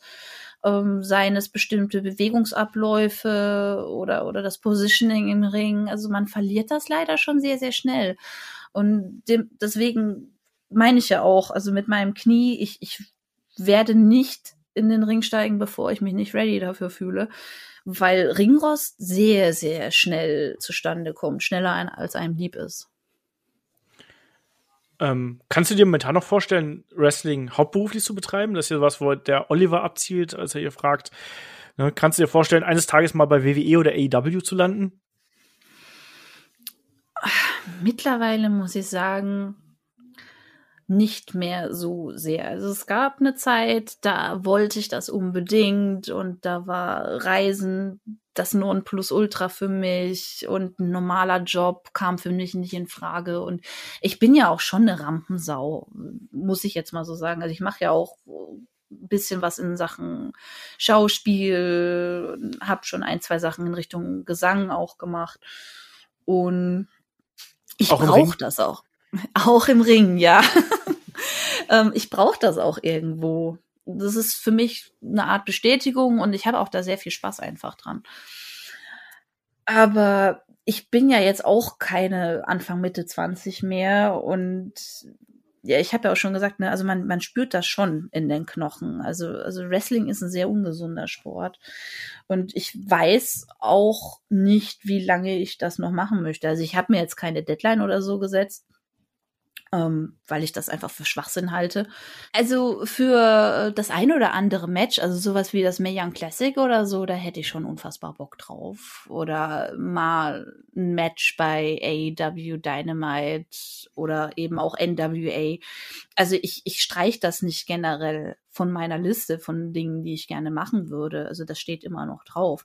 Nur ich ich, ich habe tatsächlich nicht mehr so die Motivation dazu, ähm, das Vollzeit zu machen. Es ist ein, ähm, es ist immer noch mehr als ein Hobby für mich, einfach weil es sehr viel äh, Zeit und Arbeit erfordert. Aber eigentlich, ja, gefällt mir mein Leben mittlerweile ganz gut. Ich bin so ein bisschen sesshaft geworden. Ich habe mittlerweile einen Job, der mir sehr gut gefällt und genieße es auch an den Wochenenden einfach mal mich ja aufs Fahrrad zum Beispiel zu springen und an, an Rhein zu fahren und solche Dinge. Sachen, die ich halt vorher nicht so machen konnte. Dadurch, dass ich an den Wochenenden sehr oft unterwegs war. Das ist doch auch was.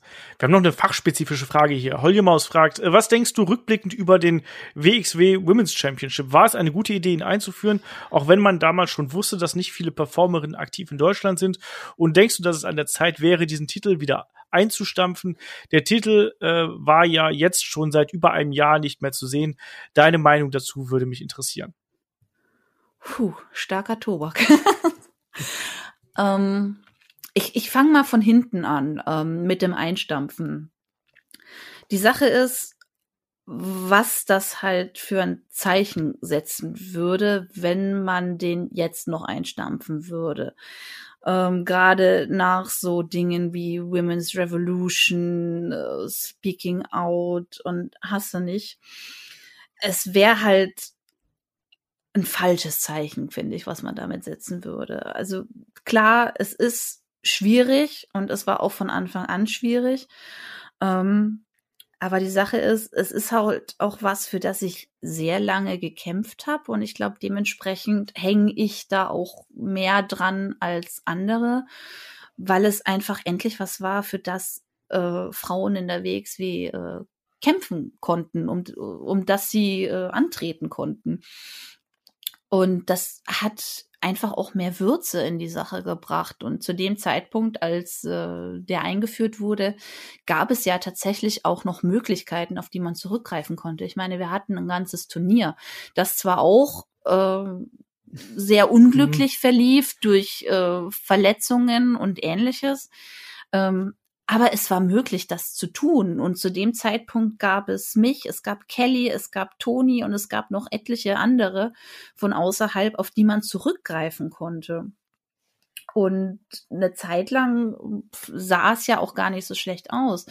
So, jetzt kam dann aber blöderweise sowas wie NXT UK um die Ecke und hat einfach mal den kompletten Damenmarkt abgegrast dann haben wir jetzt seit über einem Jahr die Corona-Pandemie, wodurch Talent von außerhalb einfach nicht einfliegen darf. Also es ist nicht möglich auf, äh, auf Frauen von aus England, wo der Markt eben deutlich größer ist, einfliegen zu lassen. Und das alles erschwert die Situation natürlich ungemein. Plus die Titelträgerin ist jetzt natürlich auch von NXT UK gesigned. Und das alles macht die Sache ähm, wirklich schwierig. Also ich verstehe da immer beide Seiten. Also ich verstehe die Fansicht, dass es für die nicht groß Sinn macht, diesen Titel überhaupt zu behalten, weil ja der jetzt schon so lange nicht mehr verteidigt wurde. Ich verstehe aber auch, ich nenne es jetzt mal die Business-Sicht. Es ist einfach gerade ähm, schwierig. Ähm, ich fände es nur schön, wenn ähm, man dann sagen würde, okay, wir haben jetzt gerade nicht die Möglichkeiten, auf Talent von außerhalb zuzugreifen, dann versuchen wir es halt mal mit deutschem Talent. Ich meine, wir haben mittlerweile so viele Frauen in Deutschland wie noch nie, glaube ich. Und klar, viele davon sind noch weit davon entfernt, dem, ich nenne es mal WXW-Standard zu entsprechen. Aber bei den Männern wird solchen Leuten dann trotzdem auch oft eine Chance gegeben und die werden dann gegen erfahrene Wrestler gestellt, die die Leute dann ein bisschen ziehen können, wovon beide Seiten profitieren. Der äh, grüne Wrestler, der Rookie, lernt ähm, und es kommt ein vernünftiges Match dabei raus. So, dann ist aber das nächste Problem, es gibt halt nicht so viele erfahrene Wrestlerinnen in Deutschland. Und so drehen wir uns irgendwo immer im Kreis und ein Problem jagt das nächste. Und dementsprechend, ja, war der Titel von Anfang an verflucht, möchte ich fast sagen. Aber ich weiß einfach nicht, ob es das richtige Zeichen wäre, den jetzt einfach einzustampfen. Weil an sich war es ja eine gute Idee. Es ist nur gerade derzeit echt schwer umzusetzen. Das stimmt. Ja, müssen wir mal gucken, wie das da äh, weitergeht, weil wie du sagst, gerade natürlich jetzt auch die aktuelle Zeit mit Corona-Pandemie und drum und dran nicht ganz so einfach. Und man muss sich natürlich auch fragen, wie gut ist eine Partnerschaft zwischen zwei Promotions, wenn der eine dem anderen einfach den Champion klaut. Finde ich auch ein bisschen schwierig, aber das lasse ich einfach mal so dahingestellt.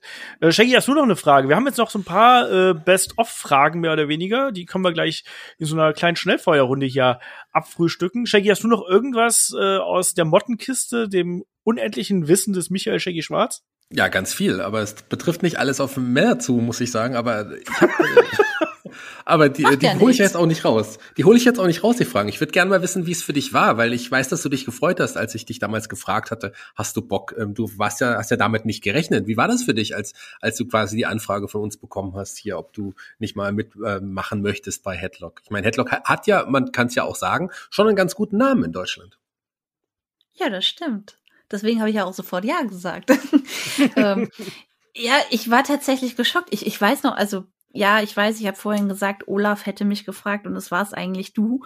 Aber ich erinnere mich noch, du hattest mir auf meinem äh, Privatprofil geschrieben und hast dich, glaube ich, oder wahrscheinlich gewundert, warum ich dir nicht geantwortet habe. Ich habe mich nicht gewundert, ich habe damit gerechnet. Deswegen habe ich dir ja zwei Tage später, glaube ich, dann nochmal über das andere Profil bei Instagram geschrieben. Ach so, ich dachte, du, du hattest schon Angst. Ja, okay, hat die keinen Bock Nein, nein, ich schreibe okay. ständig Frauen, die nicht antworten. Ich bin das gewohnt.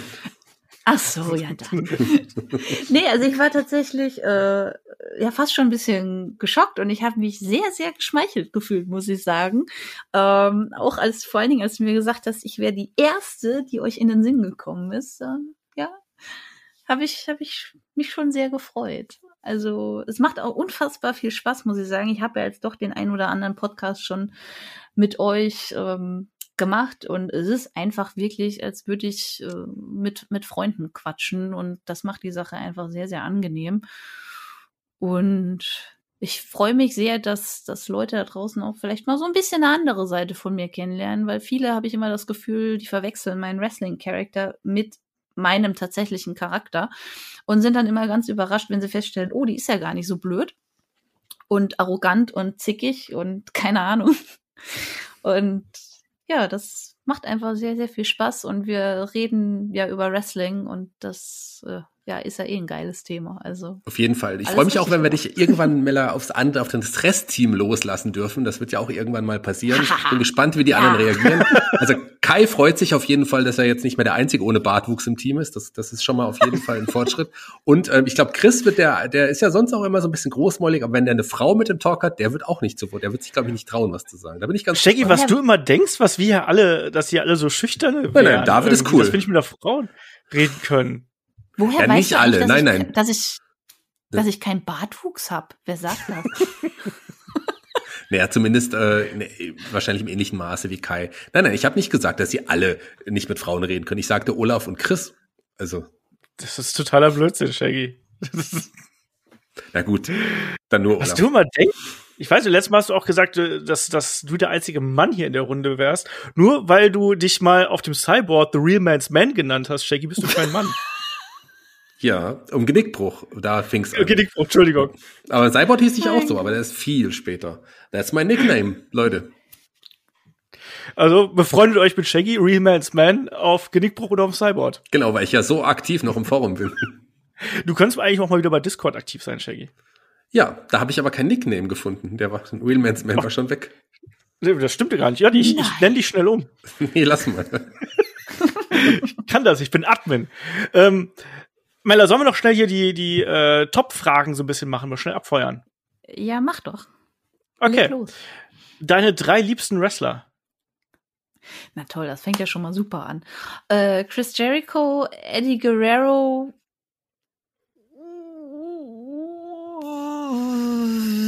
Charlotte Flair. Okay. ähm, dein Lieblingsmatch of all time. Also nicht was, wo du im Ring gestanden hast, das vielleicht auch, aber auch einfach, was du gesehen hast. Randy Orton gegen Mick Foley. Aber frag mich jetzt nicht, wann das war. Das war wie ein Hardcore-Match. Backlash ja, 2004. Backlash. Ähm, ja, das war, das war richtig gut. Da war ich damals sehr wütend, dass ich bei WrestleMania nicht dieses Match bekommen habe, sondern nur dieses ähm, Handicap-Match zwischen der Rock Sock Connection gegen Evolution damals als ich live in der Halle gewesen bin. Kann ich gut verstehen. Ähm, das hatten wir. Äh, dein größter Moment bei der WXW, war das das Match gegen Tony Storm? Ja, definitiv. Tatsächlich okay. noch größer als der Titelgewinn, verrückterweise. Aber Da wären Ähm, wir wir wieder ja bei der, bei der unsäglichen Sache. Äh, Entschuldigung, ja. Nee, ähm, äh, lieber ein Fünf-Sterne äh, Indie-Match quasi oder doch lieber eine gut erzählte Geschichte? Was ist dir persönlich lieber? Definitiv die Geschichte. Die Geschichte. Ich, ich liebe es, Geschichten zu erzählen und die Leute, äh, auf gut Deutsch gesagt, bei den Eiern zu packen. Schöne Grüße an Bobby Ganz an der Stelle. Gott, oh Gott. Das ist mir letztens, dieses Video ist bei mir letztens noch mal in der Timeline aufgeploppt und das hat mittlerweile, ich weiß nicht, 40.000 Views, weil es genau so aussieht.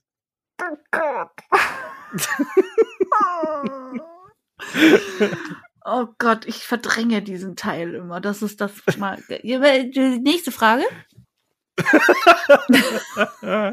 ähm, hast du einen Lieblings-Wrestling-Move? Also der Dämon de Nuape äh, fragt hier nach den fünf liebsten Wrestling-Moves. Gibt's sowas bei dir? Nein. Also es, es, es muss krachen und es sollte einigermaßen realistisch sein. Also ich bin jetzt kein Fan von so Flippy, Floppy und noch ein Salto-Sachen. Das, das, das ist mir zu läppsch. Okay. Ähm, gibt es einen Wrestler, eine Wrestlerin, mit dem oder der du gerne ein Tag-Team bilden würdest? Äh, Oh Gott. Außer Kevin Roadster. äh, ähm, ich ich wäre gern Teil vom Inner Circle. Falls es das, Das wär- irgendwie trifft. Das wäre aber eigentlich auch ziemlich cool, oder? Da hätte ich mega Bock drauf. Ich glaube, ich würde da echt gut reinpassen. Ich sing auch gerne Judas. Habe ich kein Problem mit. Ich mache mich zum Affen. Ich, Das ist übrigens ein Groß, Großteil unseres Teams singt nicht bei Judas mit. Ich versuche ja alle immer zum Judas-Singen zu überzeugen, besonders den David, der traut sich nicht. Wenn du ihn mal ansprechen würdest und mit ihm mal singen würdest, würde er, glaube ich, mitmachen. Der könnte ja nicht Nein sagen. wir, wir laden mal alle ein und dann singen wir zusammen. Der, der große Headlock, Knabenchor und Melanie Gray. Ja. Ja, Klingt doch gut. Gut. Bin ich dafür. Und äh, der Nuno fragt noch, warst du schon mal in Kutenholz und bist genauso traum traumatisiert wie Kai? Ich weiß nicht, warum Kai traumatisiert ist, aber ja, ich war schon mal in Kutenholz, ähm, hab da aber noch nie gecatcht. Ich weiß nur, ich, ich glaube, ich war einmal da und ich erinnere mich, dass wir Backstage auf der Switch von Robert Dreisker Bomberman gespielt hab, haben. Ich hatte keine Ahnung, was ich tue, ich habe aber einmal gewonnen. Äh, und ich meine, ich stand da auch am Merchandise-Stand. Ähm, war furchtbar krank, äh, hatte kaum eine Stimme und hat trotzdem versucht, Leuten, äh, also ich, das, das Merch unter die Leute zu bringen. Äh, unter anderem auch teilweise sehr, ja, aggressiv ist zu viel gesagt, aber äh, ich habe dann schon hier so die Ringkampf-Shirts angepriesen und gemeint, ja, die sind jetzt auch im Fernsehen zu sehen, bei WWE. Kauf das! Kauf das! also ich ich war da schon ein bisschen aufdringlich. Und ich glaube, ich habe auch, boah ja, Moment, das, das war auch der Abend, an dem ein, sagen wir mal, leicht angetrunkener Herr äh, unbedingt ein Bobby Guns Shirt haben wollte und es gab, glaube ich, keine mehr. Und äh, Bobbys mittlerweile Frau, damals glaube ich noch Freundin, hatte einen Top an mit dem Druck. Oder, oder ein T-Shirt. Und wir haben gemeinsam versucht, diesem Kerl äh, das aufzudrängen. Und er hätte es auch fast gekauft. Wir hatten ihn fast soweit. Ich glaube, letzten Endes hat das dann doch nicht getan. Äh, was an dem Tag auch sehr gut ging, weiß ich auch noch, waren die Alpha Kevin Chucker Caps. Die sollten auch wieder aufleben, finde ich. Unbedingt. Alpha Kevin. Gerade jetzt für den Sommer. Eignet sich perfekt. Kauft, Leute, kauft. kauft, kauft, kauft. Es gibt auch Headlock-Caps übrigens bei SL Wrestling. Es gibt so viele Sachen bei SS SL Wrestling. Es gibt auch Melanie Gray Shirts und Alpha Lovers Shirts. ja, die Alpha Lovers, Melanie Gray und Kevin Roadster. Kauft, Leute, kauft. Es gibt sie als Das- Wrestler der Alp- Alpakas und als Star Wars. Mein Gott. Das Einzige, was jetzt noch fehlt, sind die Alpha-Katjes, wenn du mich fragst. Verdammt. Verdammt. Mist. Ähm, Ich schreibe mir das mal kurz auf. Moment. die nächste Produktplatzierung ist garantiert. Shaggy, möchtest du noch äh, die Mella irgendwas fragen hier? Weil wir sind mit den Fragen durch tatsächlich. Ja, ich möchte noch mal darauf hinweisen, dass ja wirklich alles von Katjes mittlerweile vegetarisch ist. Und die haben zwar auch ein paar Sachen dabei, die ich nicht so lecker finde, aber wenn äh, man zugreifen sollte, dann auf jeden Fall zu Katjes. Nur mal so. Yes, yes, Also yes. nur als, nur als Hinweis, wir kriegen kein Geld von Katjes hier. Ich weiß auch gar nicht Warum? genau, warum das so passiert hier. Wir schaffen das noch. ja, mal gucken. Shaggy und ich holen die Katjes äh, äh, Sponsoring. Holen wir an Ja. Bord. Wir kriegen das hin. Ansonsten machen wir Werbung für äh, äh, Trinknahrung. Kennt sich ja aus. Da kenne ich mich nämlich aus. Genau so ist das. Mella, möchtest du noch was Abschließendes sagen? Ja, also es hat mir wieder sehr viel Spaß gemacht und äh, ich war äh, teilweise überrascht, äh, was für Fragen da dabei waren. Da waren auch Fragen dabei, die ich tatsächlich noch nicht so oft gestellt bekommen habe. Ähm, also hier klar so die Anfänge und wie kommt man dazu? Das ist ja, das sind ja so die Klassiker. Aber ja, hat sehr viel Spaß gemacht und äh, gerne wieder. Also es macht generell sehr viel Spaß, mit euch beiden Blödsinn zu reden. Ach, ich habe noch eine Frage, liebe Mella. Ähm, Ja. Die äh, ist uns auch eingesandt worden. Ähm, eine Frage an dich. Wie kommst du zu diesem verrückten Podcast? Wer hat dich denn gefragt vom Team? Weißt du es noch? Ähm, ich glaube, das war der Olaf. So, ich bin raus. Dankeschön. Bis zum nächsten Mal. Ciao. Es war Geh dir mir ein Katjes Fest. holen. genau, geh dir Katjes holen. Äh, ich ich finde es schön, dass wir am Ende jetzt doch diesen No-Holds-Bart-Charakter hier drin haben, wo wir einfach nur Blödsinn reden. Sehr schön, so muss das doch sein. Aber ich glaube, an der Stelle können wir dann hier auch den Deckel drauf machen. Ähm, ich sag's nochmal, willkommen im Team Headlock, liebe Melanie Gray. Schön, dass du da bist, schön, dass du dabei bist. Und Ja, äh, ich freue mich auch. Ne? Endlich ist es offiziell. genau, es ist offiziell. Sie hat Ja gesagt, sie hat Ja gesagt. Und ihr seid nicht mal auf ein Knie runter. Was soll das? Das stimmt. Verdammt, ich habe auch keinen Ring bekommen. Kommt noch. So geht das nicht. Der, der so, Shaggy kann das. Der, der, der kümmert Ah, sich okay. um sowas. Gut. Äh, bekommst du auf jeden Fall. Und auf die Knie gehen, das sollte Olaf nicht. Dann ist er nur noch einen Meter groß. Das ist auch doof. Das stimmt ja wahrscheinlich sogar. So, Ich überlege In mir dem doch Sinne, noch mal mit dem danke- Podcast. Jetzt ist Ruhe hier. Dankeschön fürs Zuhören und bis zum Wochenend-Podcast am Sonntag. Dann sprechen wir über die Call-Up-Misere bei WWE. Dankeschön und bis zum nächsten Mal. Tschüss.